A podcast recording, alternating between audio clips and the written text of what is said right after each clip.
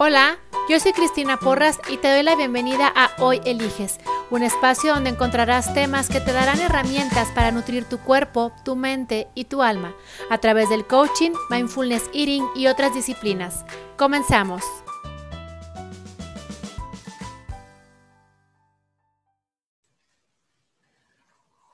Hola, ¿cómo están? ¿Cómo están? Bueno, pues hoy les traemos un tema que eh, probablemente nunca has oído esta frase, pero eh, pues para nosotros dentro de, a lo que nos dedicamos, que es esta parte del coaching, es una frase que tenemos muy,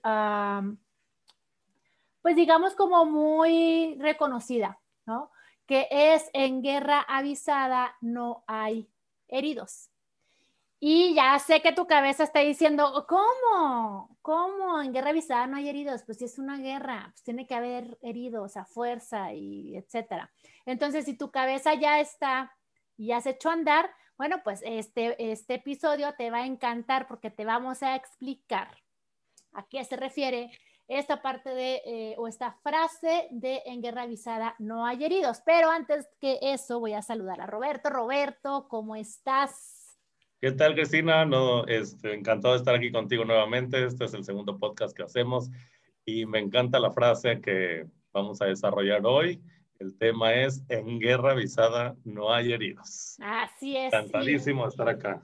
Así es. Y bueno, pues esta frase, eh, como, como bien te, les dije ahorita, pues para nosotros es como muy, muy común decirla, esta parte de, eh, bueno, pues en guerra avisada no hay heridos, o sea, como diciendo, pues, ¿para qué te quejas si ya sabías, ¿no? Entonces, eh, ¿qué es lo que te, lo que primero que te viene a la cabeza o cómo es como cuando tú la dices, Roberto, porque estoy muy seguro de que los dos lo decimos en contextos diferentes, pero que al final de cuentas, pues digamos que, eh, y no digamos, sino que queremos decir lo mismo, ¿sí? Porque entonces, claro, eh, si yo escucho mi, mi parte lógica, en guerra avisada no hay heridos, pues yo te digo, no, pues sí se hay heridos, aunque me digas que va a haber guerra, ¿sí? Eh, yo te, a lo mejor te compraría el que me dijeras en guerra avisada, no pasa nada, pero pues si de todas maneras estás herido, ¿sí? Porque pues obviamente estás en una guerra, pues cómo es el sentido de que en guerra avisada no hay heridos, si de todas maneras me meten un plomazo, me meten un balazo, pues obviamente ya me hirieron.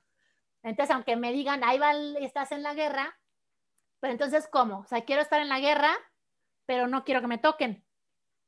Claro, fíjate, justo, justo lo que vamos a charlar hoy, eh, para todos los que nos están escuchando, es eh, cómo a lo largo de los años, eh, con la gente con la que hemos trabajado, esto ha sido un punto clave para que ellos despierten a su vida, digamos. Entonces, esa frase, pues también se me ocurre otra que es mucho más digerible, que puede ser sobre aviso no hay engaño. Ajá. Sobre aviso no hay engaño, pero entonces la frase que estamos haciendo nosotros es, en guerra avisada no hay heridos. ¿Qué vamos a ver? ¿Cuáles son esas guerras? ¿Y cuáles son esas heridas que posiblemente surgen en cada uno de nosotros? ¿Y cómo surgen? Porque, pues sí, posiblemente eh, la gente estará pensando que toda guerra hay heridos. Nadie sale ileso. Y quien sale ileso, pues eh, tiene muy pocas probabilidades de salir ileso, me refiero. Entonces, este, hoy lo que vamos a ver es eso, en cuáles guerras, cómo son esas guerras y cuáles son las heridas que, que nos provocan esas guerras. Porque como seres humanos, eh, yo creo que todo el tiempo estamos en una batalla. ¿sí? Y, y, vamos a descubrir en qué batallas es donde salimos heridos y cómo no salir heridos cuando tenemos batallas. Así Entonces, ¿qué te parece si comenzamos? Sí, y bueno, para efectos de este, eh, de este episodio y para que te vaya quedando un poco más claro, ustedes que nos escuchan, nosotros decidimos dividir, eh, digamos, los campos de batalla o los tipos de, guerras en tres. Esto no quiere decir que no haya más de tres, pero entonces después de una charla así em, sabrosa al respecto del tema, dijimos, bueno, pues eh, digamos que hay tres grandes clasificaciones de cómo puedes em, librar una batalla o entrar en guerra. Entonces, eh, voy a decirles cuáles son las tres y luego ya igual Roberto nos va a, nos explica una y ahí yo les explico otra y ahí nos vamos ahí este, campechaneando. Entonces, eh, las, las, los tres tipos de guerras, digamos así, es el primero es cuando, como bien dijo Roberto, sobre aviso no hay engaño. O sea, que viene de alguien de afuera que directa, así y brutalmente honesto se para enfrente de ti y como decimos acá en mi tierra, te la canta. Bueno, cuando yo estaba más chica, cuando era alguien te la cantaba, normalmente era un hombre que quería andar contigo, ¿verdad? Y que tú querías que fuera su novia. Bueno, más bien, él quería que fuera su novia, entonces eh, llegabas y le platicabas a tus amigas, ay, ya me la cantó. Pero creo que entre los hombres, el de llegaba y te la cantaba era que llega y te dice las cosas de frente, la neta, y que te dice, te traigo en la mira. Ahorita Roberto igual este, va a platicar de esa. La segunda eh, es esta parte de, eh, ayúdame Roberto, ¿cuál era la segunda que habíamos dicho? La segunda es cuando alguien te avisa y te pone sobre aviso de alguien o de algo. Es correcto. Ay, con razón se me olvidó porque esa es la que voy a hablar yo y está bien divertida. Entonces, por eso se me olvidó. Es correcto es cuando alguien de afuera viene y te dice de algo o de alguien más. Que bueno, esas las mujeres somos expertas y ahorita te contaré. Y la tercera es las guerras internas, o sea, todo está ocurriendo adentro de ti, afuera, pues sí están ocurriendo cosas, obviamente, pero nada comparado al desastre eh, que ocurre dentro de ti cuando tienes una batalla interna. Entonces, eh, empezamos con la primera, que es cuando alguien llega y te la canta derechito, de frente y a la cabeza. Cuenta, Roberto. Esa es la primera guerra, la que decidimos clasificar. Eh, sí, cuando alguien llega y como dices tú, te la canta. ¿Cuántas veces hemos escuchado amenazas de alguien o que alguien nos dice, este, si sigues molestando me vas a ver cómo te va a ir? O, a ver, citemos frases que la gente puede decir para amenazar, por ejemplo. Ay, es que yo me sé puras bien este, peladas, pero por ejemplo, acá yo escucho mucho el estar rascando los huevos al tigre, por ejemplo. Te va a cargar el payaso. Te va a cargar el payaso, te estás acercando al callejón de los trancazos, voy a decir, o de los fregazos. Este, yo creo que... Más o menos esas son las frases que, escuchamos coloquialmente. Este, pero esto se refiere a cuando, por ejemplo, en una relación de dos personas, alguien, eh, alguien está sobrepasando los límites con la otra persona y entonces la otra persona se siente como intimidada. Es ahí donde entra el miedo, la incertidumbre, y uno de los dos lanza la amenaza que prácticamente así dice, si pasas de la línea, entonces vas a tener una consecuencia. ¿Cuántas veces nos han dicho eso y seguimos ahí, provocando la línea, queriéndola pasar, como a ver si es cierto que la otra persona va a cumplir? A ver si te atreves. A ver si te atreves, a ver si es cierto. Entonces puede ocurrir dos cosas. Cuando recibimos una amenaza así, eh, que estemos retando, a ver a qué horas, a ver a qué horas, o que demos marcha atrás entonces los que nos están escuchando, a ver si se pueden identificar con en algún momento en su vida donde alguien les ha puesto un límite, que les ha dicho, no pases esta barrera, porque si pasas, algo te va a ocurrir. Ya ahí ya hay como una, una advertencia, una amenaza, un especie quieto. Ya ahí ya nos están avisando que si pasamos la línea, entonces habrá una consecuencia. Y como hemos escuchado a lo largo de, de tantos años que tenemos trabajando con la gente, Cristina, cómo hay gente que cruza la línea. Cómo hay gente que cruza la línea a pesar de que ha recibido advertencias y cuasi amenazas y como quiera cruza la línea y entonces ahí vienen las heridas, ¿no? Esto puede ocurrir en relaciones personales, de pareja, amorosas, de amigos, incluso en el trabajo. Y como quiera vienen las heridas porque pues como dice la frase, en guerra avisada, nos avisan. Alguien nos avisa, ya me tienes hasta acá, entonces síguele y vas a ver cómo te va a ir. Y aun con estas amenazas, con otras palabras quizá, pero hay quienes siguen y siguen y siguen hasta que viene la consecuencia. Y cuando viene la consecuencia, entonces ahí están lloriqueando exactamente. Ahí están lloriqueando, quejándose, este, porque los seres humanos no somos estúpidos, somos bien estratégicos. Y entonces pasar esa línea, obviamente, provoca heridas, ¿no? Algunas son bien evidentes y, eh, y son dichas con la palabra, pero hay otras que no son tan evidentes y son entredichas. Esto suele suceder, por ejemplo, también en los trabajos, no solo en las relaciones.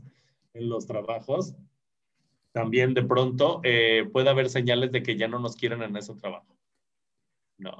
Y entonces nos empiezan a cargar la, nos empiezan a incrementar la carga de trabajo, como para ver a qué horas truena la persona, ¿no? El jefe le incrementa al empleado toda la carga de trabajo o, por el contrario, le empieza a quitar responsabilidades. Y son como señales indirectas de ya no te quiero aquí. Y esto puede pasar tiempo y cómo hay personas que siguen en ese trabajo a pesar de que quizá ni siquiera les guste. Pero con esas señales no habladas, con, esas, eh, con esos avisos indirectos, cómo hay personas que continúan en el mismo trabajo, en un lugar donde se les hace ver que ya no los quieren tener ahí. Y entonces ahí también vienen heridas, porque entonces están en un trabajo que no les gustan, que no se sienten cómodos, se están quejando o por la carga de trabajo o por la falta de responsabilidades, como que ya no se sienten importantes en el trabajo, ¿sí? Y entonces ahí también vienen heridas, que esto lo que hace es eh, devaluar la autoestima, la autoconfianza. Sí. Así es. ¿Qué piensas de esta primera? Sí, no, y aparte, al menos lo que a mí me, me, me, llama mucho la atención es que cuando esa persona, al menos lo que yo he visto, cuando esa persona platica todos los acontecimientos, pues tú volteas y dices, pero si estaba súper claro, o sea, ¿en qué momento te perdiste y no lo viste? Y todavía ha habido gente que me dice, no, sí, sí lo vi, y entonces, ¿para qué sigues? Porque no creía que llegara tanto. No creía que fuera a atreverse, no creía que, entonces, es esta parte de que, o sea, sabiendo, ya ahora sí que sobre aviso, viendo que, que, la otra persona de alguna fuerza oculta de su ser está sacando las fuerzas para cumplirla, todavía el otro voltea y dice, pero es llamarada de petate. O sea, le va a durar dos semanas. Así, ya me lo ha hecho, le va a durar dos semanas y después como si nada. Y de repente cuando ya se encuentran con que ya no nada más fue llamada de petate, sino que ya se incendió la aldea completa, entonces viene el, ¡ay! llora que llora, como dice la canción, llora que llora, llora que llora, porque entonces, ¿cómo se atrevió a hacerme daño? ¿Cómo se atrevió a mí? ¿Y por qué a ti? ¿Por qué no? O sea, es que a mí, por eso a ti, y pero ¿por qué no? Si aparte ya te lo había anunciado. Entonces, bueno, esta yo creo que está bastante ilustrativa la manera en la que, en la, que la, la, la, platicaste. Y yo creo que sí, lo que se me hace súper interesante es lo que estás diciendo ahorita, lo que dijiste al principio. Conforme nos vayas escuchando, ve tú sacando de tu arsenal de tu historia maravillosa que ya puedas escribir, no una, este, una saga completa que Crepúsculo y Harry Potter este, serían unas este, bagatelas enseguida de tu historia de vida, pero empieza a identificar eh, en cuántas de estas guerras has estado. ¿Sí? Porque ahorita al final, cuando oigas cómo vamos a cerrar, pues, eh, eh, este episodio te puede dejar o te puede abrir una posibilidad de trabajo interior o, trabajo propio muy interesante. ¿Sí? ¿Ibas a decir algo, Roberto? Toda la razón, toda la razón, este, eh, porque incluso en esta primera batalla, como hemos escuchado durante años, Cristina, eh, cómo la gente puede reincidir en relaciones que, que, hoy son llamadas relaciones tóxicas, ¿no? Escuchamos mucho esta palabra este, en el 2020, 2021 que estamos ahora, escuchamos mucho esto, cómo pueden reincidir estar en una relación tóxica, eh, a pesar de que ya saben cómo son las características de esa relación, que quizá no están a gusto, que no les gusta, eh, que se sienten incómodos y que eh, quizá están viviendo una guerra entre dos personas. En guerra avisada no hay heridos y quizá los avisos han venido de menos a más y a lo largo del tiempo y cómo la gente sigue permaneciendo ahí y esperando que las cosas cambien y esperando que no haya heridas. Y como dices tú, ahí andan llore que llore y llorando de muchas maneras y quejándose y contando la historia eh, de, cómo no son felices, aunque ya sepan cómo, que están en una guerra y aunque sepan que están heridos y aunque sepan que así es la otra persona, este, cómo son capaces de permanecer ahí. Así y además, buscando en algunos casos venganza. Además. Que todavía es el colmo. O sea, dices tú, y todavía estás buscando la manera de joderte, perdón el francés, pero de joderte al otro cuando sabes perfectamente bien y ya te avisó, ya te lo dijo, ya te la cantó derecha, todo, y todavía dentro de la indignación, que no es otra cosa más que el ego revolcado, o sea, porque cero amor, ni, o sea, ¿cómo te explico que, que, llega la gente, sobre todo las mujeres, porque esto es más frecuente, lo he escuchado también en hombres, pero en mujeres sí, es que, este, es que lo amo. Y dices tú, mija, no te amas ni tú, discúlpame, pero no te amas ni tú. ¿Qué carajos me estás diciendo que amas al otro?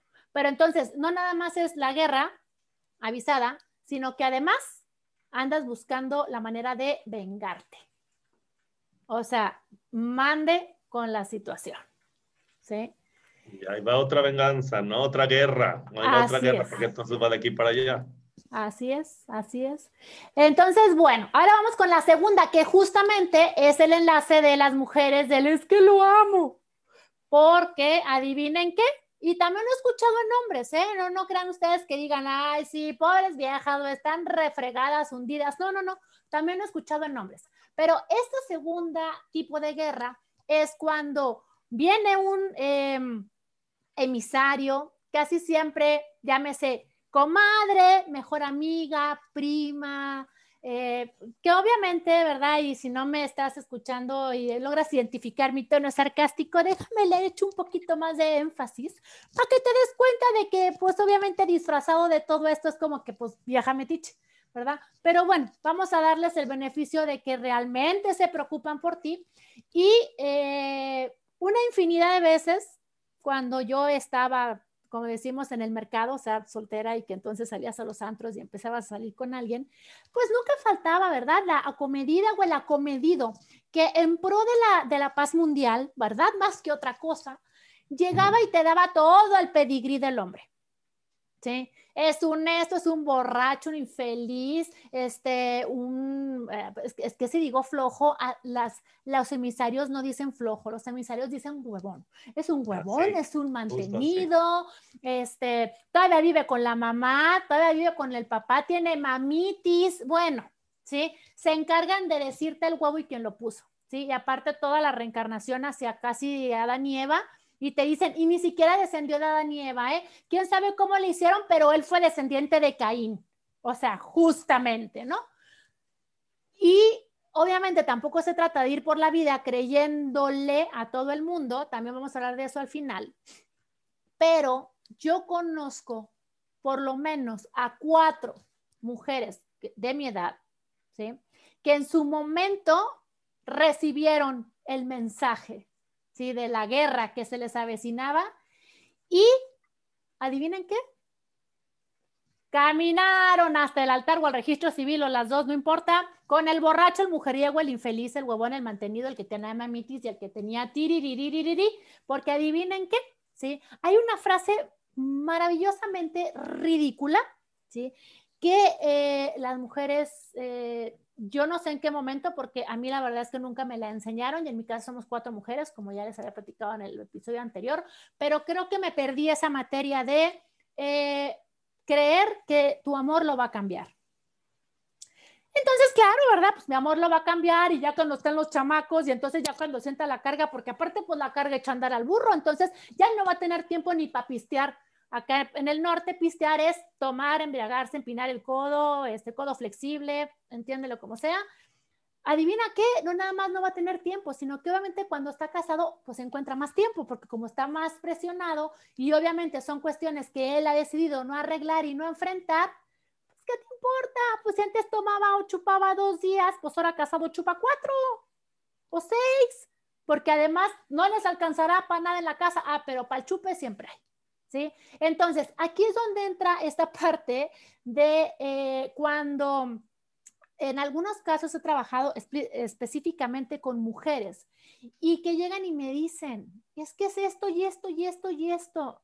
Y mi primer pregunta siempre, siempre les digo, ¿y no sabías?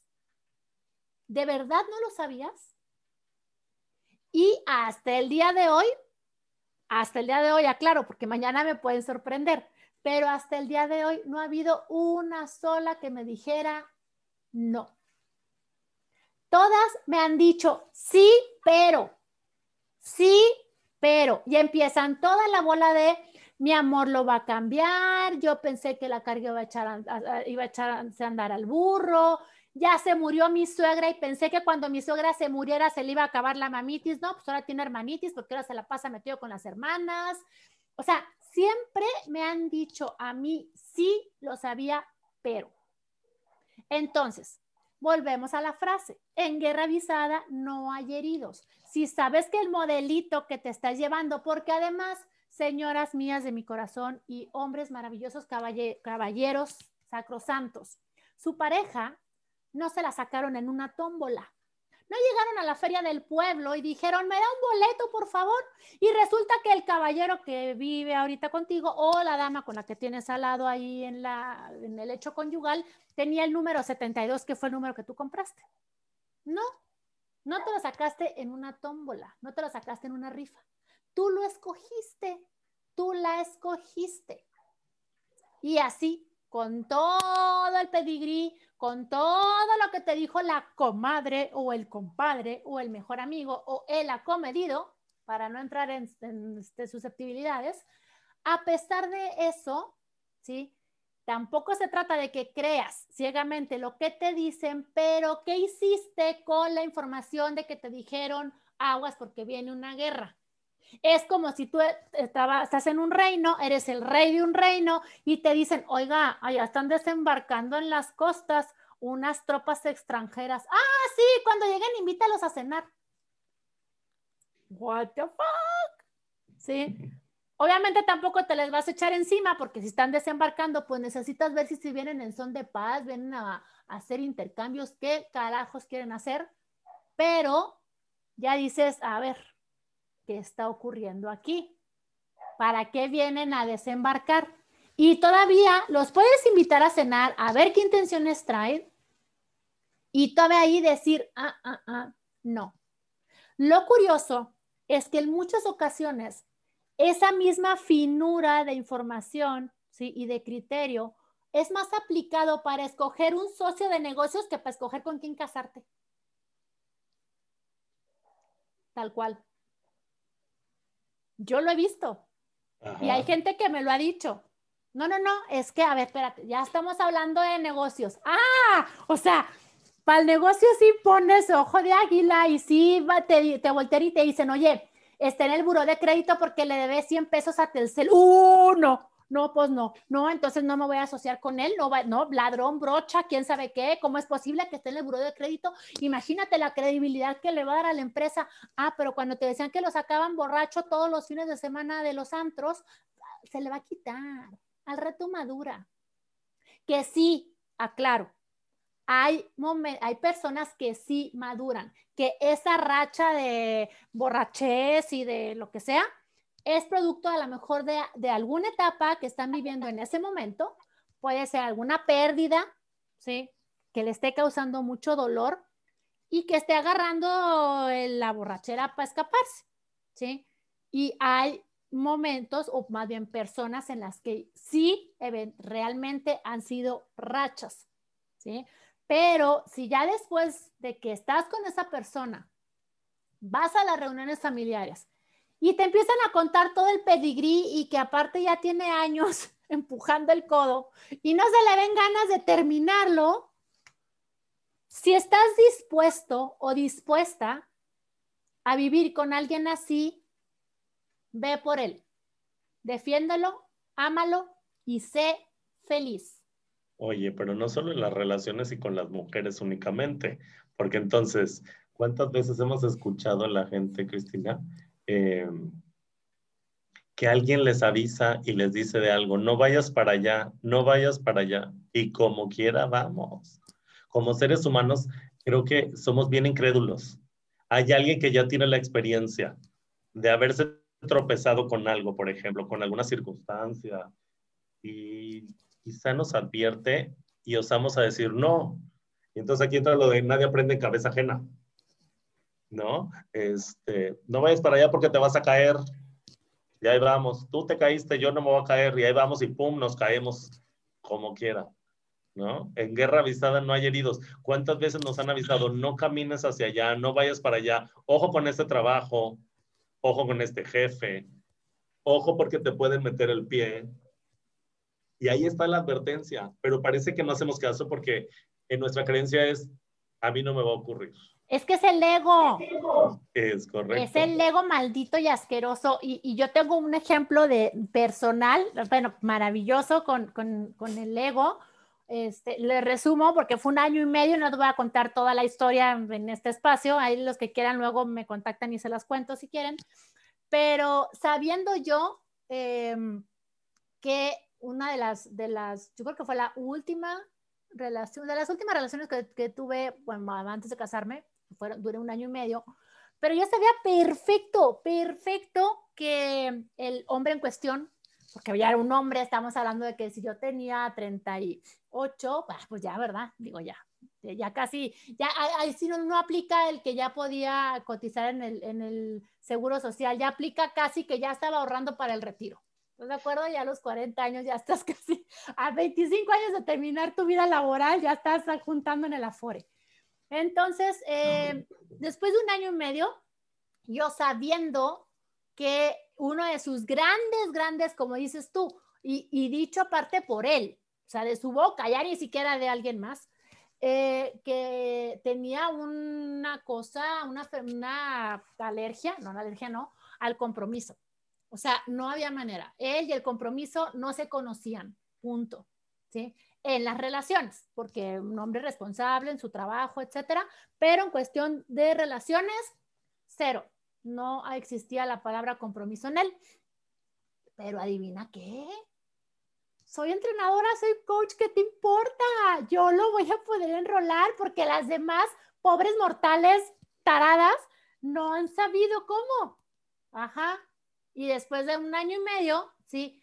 Terminé la relación, ¿sí? Con un, eh, digamos, una gran interrogante, porque entonces yo había sido la novia perfecta, no nada, no nada más dicho por mí, sino dicho por él, ¿sí?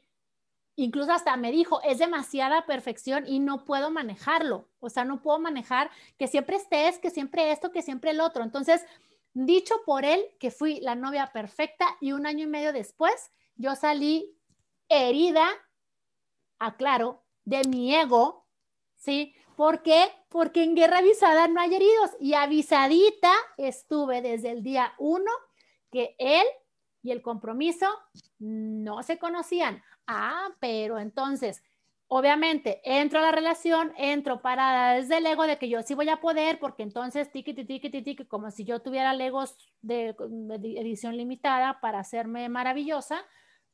Y un año y medio después, obviamente, el no te quieres comprometer, cómo es posible, no sé qué, porque ni siquiera me presentaba como su novia. Siempre me presentaba Cristina. Y entonces cuando yo le reclamaba, porque todavía le reclamaba, y le decía, pero ¿por qué no me presentas como, como tu novia? O sea, y estaba volteada y me decía, pues, ¿cómo te llamas? Y yo, pues, Cristina, ah, pues te presento con tu nombre. Entonces, un año y medio y yo pude haber salido en el drama total y de hecho fue un drama total. Total. Entonces, ¿cuál es la herida principal de esta guerra? El, ego. El ego. Pero por supuesto. Ajá, que alguien nos diga, no vayas para allá, o cuidado, si vienes para acá algo pasa, y sí, y entonces este, el ego es lo que se hiere. Exacto. Ya está, ya es que, ay, voy, voy, voy, voy, voy, voy, voy, voy, y ahí vas. Claro. Exactamente. Entonces, bueno, pues este fue el segundo. Entonces, bueno, acomedido siempre va a haber, sí, este, como dicen, y bien, no mates al mensajero. sí, no maten al mensajero, solamente escúchalo ¿sí? Y asegúrate de que las decisiones que tomes justamente sean como sabiendo que viene una guerra y bueno, pues en guerra avisada no hay heridos, ¿sí? Igual y el ego, pues sí, pero bueno. Y la tercera, bueno, la tercera es, este, es muy peculiar porque es súper común, súper común y tiene que ver la guerra interna, así es. Y vamos a ir desde lo más básico, ¿sí?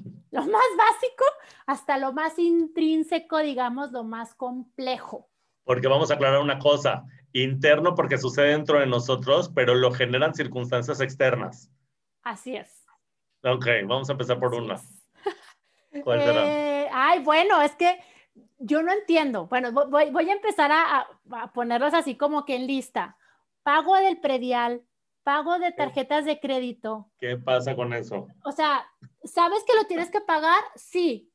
¿Por qué no lo pagas? Ah, mañana, mañana, mañana. Y luego te llega el estado de cuenta y te montas en pantera porque cómo se atreven a cobrarme recargos, que no bola de rateros, malditos, este, claro, para que los diputados estén gastando mi dinero, que con tanto sacrificio y en la pandemia y cómo querían que generara.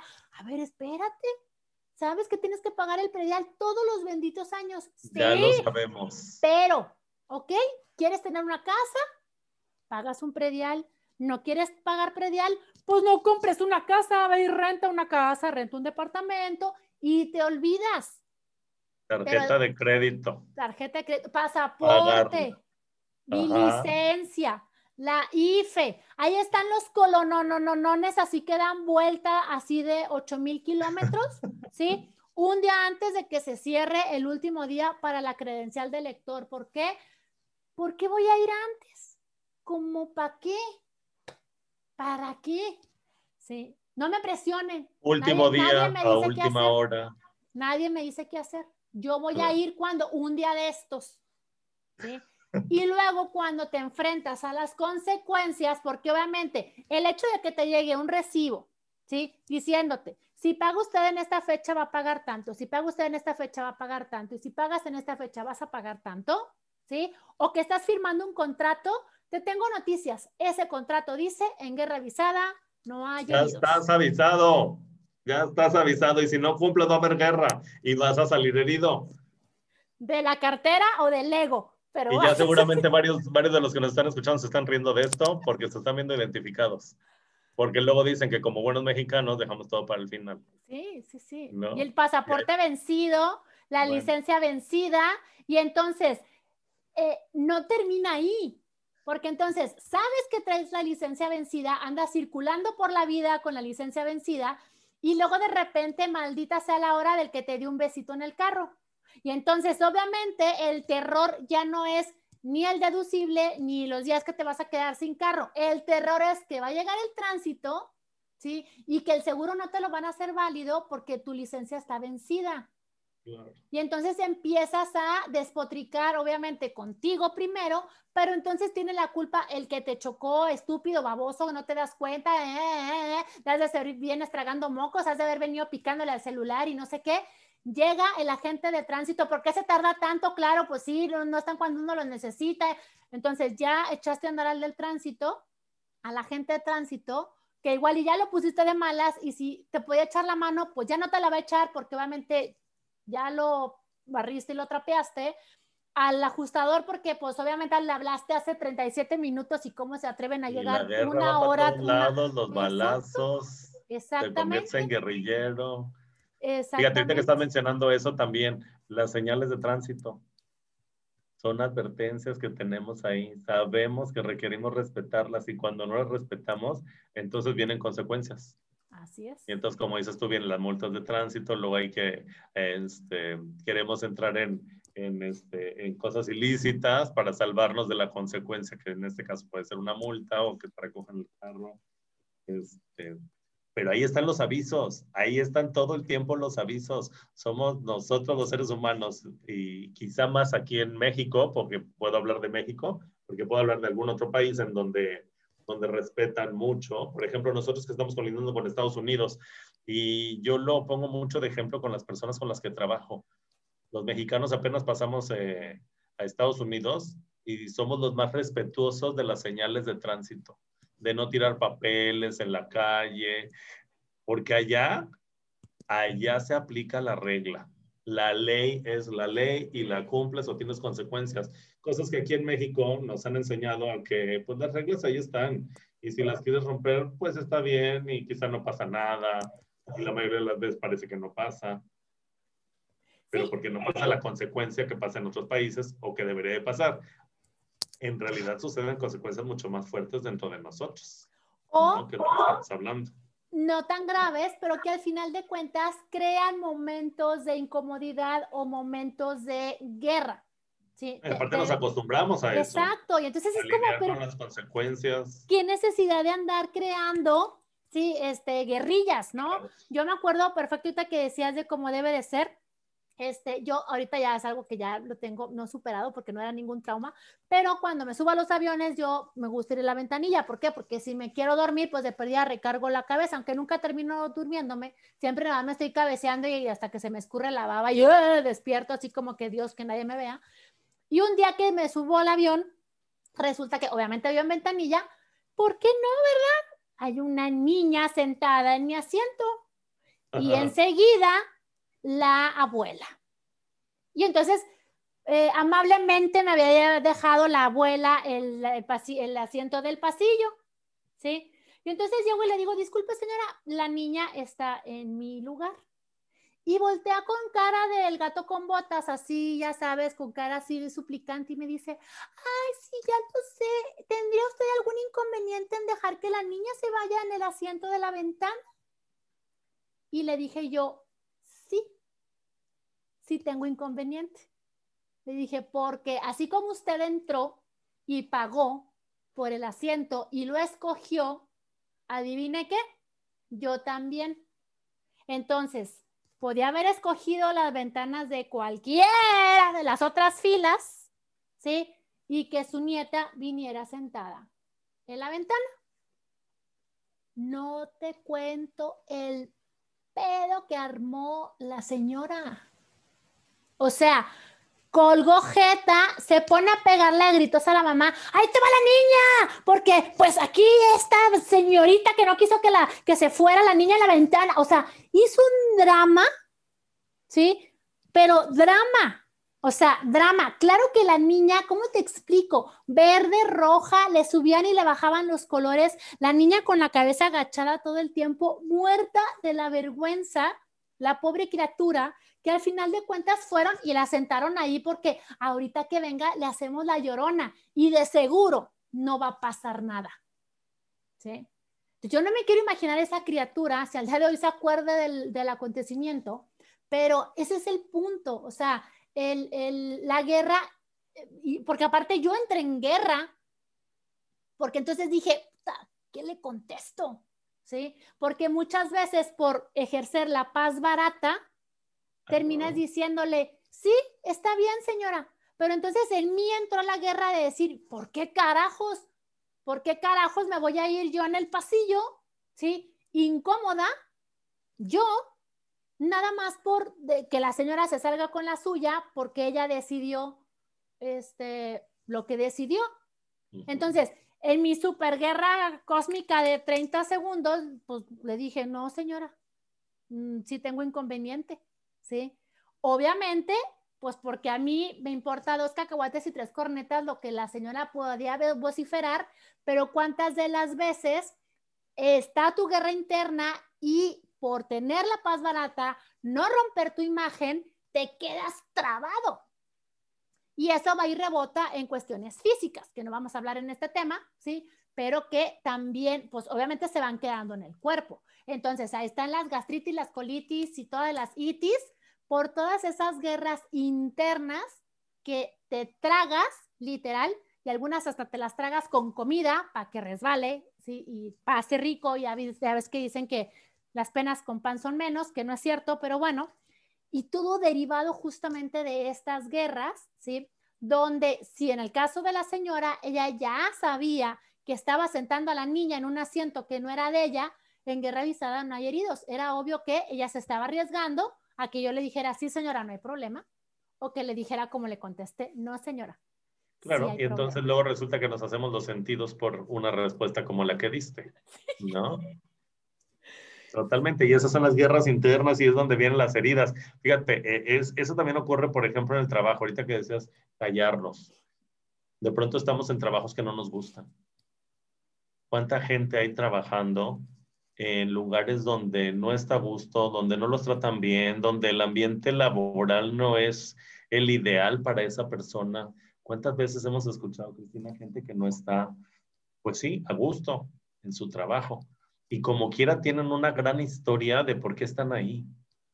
Pero entonces la lucha es interna de que no están a gusto, eh, eh, eso genera frustración, impotencia, porque entonces el tipo de trabajo que realizan no es de su agrado y como quiera lo hacen, y entonces como quiera reciben instrucciones de un jefe o de un compañero de trabajo, o como quiera requieren realizar actividades que no les dan satisfacción, y después eso lo traspasan a su familia, toda esa frustración, toda esa este, impotencia que les genera esa lucha interna por no querer estar en ese lugar, pero tampoco hacen nada, ¿no? Este, como al mismo tiempo estamos en relaciones y la lucha es interna porque estamos en un lugar que no nos agrada, que ya sabemos que así es, porque ahí están todos los avisos, y como quiera lo tenemos. Y hay una guerra interna que yo creo que es la más dura cuando nuestro autocrítico se enfrenta a nuestro autocompasivo. ¿Sí? ¿Cómo ves esa? No, no, es que esa es, fíjate, es la más dura y yo creo que por ser la más dura es la que todo mundo evita. Pero no lo, pero la manera de evitar no es eh, alimentando la voz auto, autocompasiva.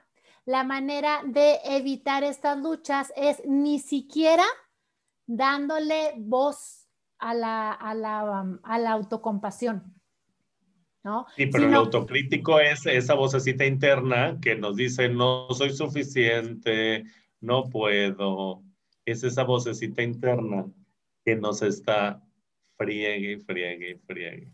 Esa es la lucha interna que nos está taladrando, exactamente. Sí, y, que, y que obviamente, como, porque todos tenemos el antídoto, ¿sí? Para ese, para ese autocrítico que es la voz autocompasiva, pero como hay conceptos ahí luego eh, que yo muchas veces, cada vez que hablo de autocompasión, entro en ese punto, y hasta ahorita no, no voy a, tocarlo, pero así brevemente, es que pensamos que el ser autocompasivos o el ser amables, amables con nosotros mismos, nos convierte en personas débiles, vulnerables, eh, en tapetes, eh, en, que todo el mundo va a pasar por encima de ti.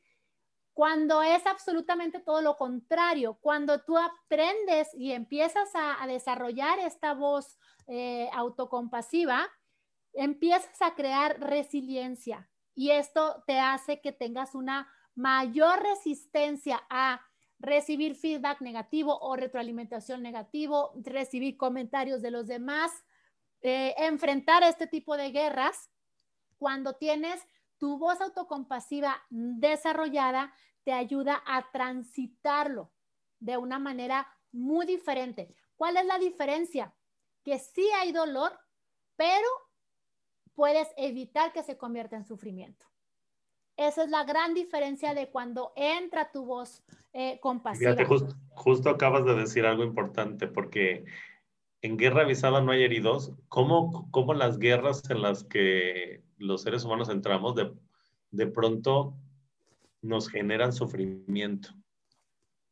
Porque así lo decidimos, ¿no? Este, cómo hay guerras a las que las personas entramos y quizá nos duelen porque hay una herida, porque quizá es el ego, porque quizá es otra cosa, eh, pero ¿cómo lo podemos convertir en, en sufrimiento? Y es aquí donde la guerra se prolonga, porque entonces quizá permanece, podemos permanecer en una guerra durante mucho tiempo y aparte sufre y sufre y sufre y sufre y sufre y sufre. ¿Cuántas veces hemos escuchado eso en las personas, Cristina? Exacto. Y como quiera siguen ahí. Y no, y más aún, porque entonces en esta búsqueda de venganza y en esta parte del sufrimiento, se convierten en adictos al sufrimiento, o sea, ya es una parte de ellos, pero no termina ahí. Por eso al principio te decía, ojo con irte eh, identificando en las guerras, porque al final lo sorprendente de todo esto es que al final del día eh, podríamos cambiar la frase, ¿sí? Eh, y decir, en vez de cerrar y decir, en guerra avisada no hay heridos, ¿sí? Sería en guerra avisada no hay víctimas. Ay, qué bonito se escucha eso. Sí. ¿Por qué? Porque siempre que tú entres en una guerra, y ese es el problema, y yo lo menciono ahorita, ahorita Roberto hace rato, cuando tú entras en víctimas, te conviertes en guerrillero. Entonces te conviertes en aquello que le has estado huyendo o aquello de lo que te estás quejando de la otra persona y te estás convirtiendo en exactamente lo mismo. Y eso yo lo he visto y cuando en, un entrenamiento, en un salón, en un coach, en uno a uno, lo que sea, alguien se da cuenta de que se ha convertido en lo que más odió durante mucho tiempo, es devastador. Claro. Es devastador. Entonces, eh, cerrando, sí, está, toda esta parte es, en guerra avisada no hay víctimas. Si tú estás en víctimas, inevitablemente te vas a convertir en guerrillero. ¿Por qué? Porque vas a estar buscando venganza o vas a estar este, eh, buscando la manera de, por lo menos, o regresar una o que ya no te lleguen. Entonces, por ejemplo, eh, tú podrás decir, Ay, pero ¿cómo una víctima puede ser guerrillera? Las víctimas son súper, mega, súper chantajistas, controladoras, manipuladoras, y eso genera guerras. Al final de cuentas, o sea, genera guerra de poder, ¿sí? Genera guerra de, estira y afloja. Entonces, eh, aguas con esta parte de estar en víctimas, ¿sí? Porque si estás en víctimas, no eres la víctima, serás víctima en ese escenario, pero en otros escenarios tú vas a ser ese guerrillero del que tanto te estás quejando. Y fíjate, esto es bien importante porque esto nos, nos abre un panorama completamente diferente. Porque guerra siempre hay, va a haber, y yo las llamaría batallas. Todos los seres humanos tenemos batallas, entramos en batallas, somos parte de batallas y generamos batallas todo el tiempo. Y eso es parte de nuestro crecimiento. Entonces, en guerra avisada no hay víctimas. Si yo ya sé que voy a entrar a una guerra, pues mejor le entro con toda mi responsabilidad, porque si va a haber dolor, pues saber que yo lo genero al decidir entrar a una guerra es mucho más poderoso que, generar, que generarme yo como eh, víctimas, digamos. ¿Sí? Cuando entra una guerra puede haber heridos, ¿sí? Y el herido puedo ser yo. Si lo sé de antemano, lo puedo manejar y eso me da poder y libertad. Porque fíjate, yo creo que la mayor herida que puede haber en una de estas guerras de las que estamos hablando o batallas es el ego. Entonces, eh, quisiera ir concluyendo diciendo que cada batalla o cada guerra que transitamos es perfecta para nuestro crecimiento y desarrollo personal porque algo nos está mostrando a nosotros. Entonces, si entramos a una guerra, esa guerra nos está mostrando lo que está en nuestro interior. Nos está quizá queriendo enseñar que hay algo de nosotros que no hemos querido aprender, como amor propio, como responsabilidad, como pasión, eh, como riesgo, hay algo de nosotros que no hemos querido aprender, que esa batalla nos está mostrando. Y si lo hacemos desde la víctima, desde la herida, desde el ego, entonces no vamos a tener el aprendizaje, solo nos va a quedar el dolor y el sufrimiento de la batalla. En cambio, si lo hacemos desde nuestra responsabilidad, entramos a la batalla, porque tampoco estamos queriendo decir que no entremos a la batalla, al contrario, hay que tomarnos el riesgo de ir a nuevas batallas para crecimiento personal no sé si conmigo. Sí, completamente. Eh, y, y, la diferencia entre, porque entonces también entra la parte de, ah, bueno, entonces si, si en una batalla voy a aprender, si hay dolor, ah, bueno, pues entonces que haya sufrimiento para aprender más. No, no, no, no, no. ¿Por qué? Porque cuando hay dolor puede haber responsabilidad. Cuando hay sufrimiento, ya las diste, como decimos acá, ya las diste porque entonces ya estás cuando eh, ya estás en víctimas, ¿sí? Ya estás en sufrimiento y entonces ya no, ya no vas a sentir lo duro, sino lo tupido, ya vas a querer salir de ahí a como sea, ¿sí? Y ya todo lo que pudiste haber aprendido a manejar en responsabilidad, pues se va a ir al caño. Y lo peor de todo es que como no lo aprendiste, pues probablemente, como decía Roberto al principio, lo vas a volver a repetir y lo vas a volver a repetir y lo vas a volver a repetir. Entonces, aquí en este punto, yo voy a ya meter ahí como de mi cosecha, porque entonces, como bien dice Roberto, hay que ver esta parte de las batallas. Y yo cerraría diciendo, hay que aprender a escoger tus batallas, ¿sí? Hay batallas que de verdad no merecen ser libradas. Dice, ¿sabes qué? No, gracias, no es algo en lo que me interesa invertir mi tiempo, mi energía, mi esencia, mi nada, ¿sí? Eh, y uno, ese sería un punto número uno para yo cerrar como conclusión, aprende a escoger tus batallas y para mí, y lo que, eh, porque lo he hecho yo a título personal, un termómetro eh, para, porque entonces tú me vas a decir, ah, ok, ¿y cómo le hago para escoger mis batallas? Un termómetro es tu cuerpo. Si tú aprendes a escuchar a tu cuerpo, tu cuerpo clarito te dice, sal de ahí, aléjate y cuéntaselo a quien más confianza le tengas. O el cuerpo dice, Dios mío, cuánta fascinación extrema hay en este lugar, quedémonos un rato. El punto está y lo que este, yo te, te quiero preguntar es, ¿qué tanto, no a Roberto, sino a los que nos están escuchando, qué tanto escuchas a tu cuerpo? Obviamente no vamos a entrar en ese tema porque ese tema nos da para otro capítulo completo, ¿sí? Que pues obviamente no es este, no es, no es este, este punto, pero este, yo cerraría con esta parte. Aprende a escoger tus batallas. ¿Cómo le hago para eh, aprender a escoger mis batallas? Uno, porque puede haber muchos. Uno de los instrumentos que yo he encontrado es el cuerpo, ese sexto sentido, esa intuición, eso que te dice, no lo hagas. ¿sí? Ahora bien, tienes que aprender a distinguir entre el miedo cuando estás ahí este, mm, en un rincón, ¿sí? que te tiene preso el miedo, ¿sí? porque tampoco se trata de que digas, no, es que el cuerpo me dice que no, te puede decir que no, o que es miedo real, ¿sí? o tomar riesgos calculados, pero al final de cuentas, cuando tengas que tomar una decisión u otra, Tú pregúntale al cuerpo.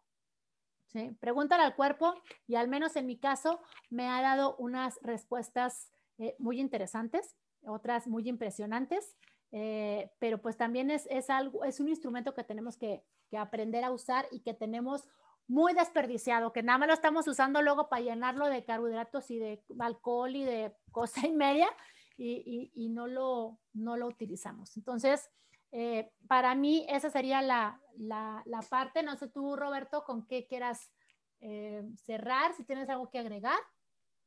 Eh, nada más agradecerte, Cristina, la invitación nuevamente de este, de este episodio que me encantó. En guerra avisada no hay heridos, así es de que para todos los que nos escuchan, en guerra avisada no hay víctimas. Así es. Muchas gracias, Cristina pues igual y si quieres eh, contarnos cuáles han sido tus, tus guerras, lo que has aprendido. Recuerda que tanto Roberto como yo estamos en las diferentes redes sociales, tanto en Facebook, Instagram, eh, LinkedIn, eh, también, bueno, pues YouTube, que ese pues no, no, es red social, pero bueno, pues también ahí está el espacio para que pues nos, nos platiques cuáles han sido tus, tus guerras, ¿no? Esas guerras épicas, como les digo yo, que has tenido y lo que has aprendido. De verdad, muchísimas, muchísimas gracias por estar con nosotros, gracias por darnos tu, tiempo, que eso no hay manera de recuperarlo. Y de verdad, pues eh, yo a título personal, y yo creo que también hablo por Roberto, espero que esta información te sea útil, no nada más para que nos escuches y digas, ay, qué bonito hablan estos dos, sino que para que se abran posibilidades para que hoy tú sigas trabajando en el mejor proyecto que puedes tener en tu vida, que es tú mismo y convertirte a cada momento en la mejor versión de ti mismo, no en el ayer ni en el mañana, sino en el presente. Así es que muchísimas, muchísimas gracias. y nos vemos prontito. Gracias por escucharnos. Nos vemos en el próximo episodio. Gracias. Chao.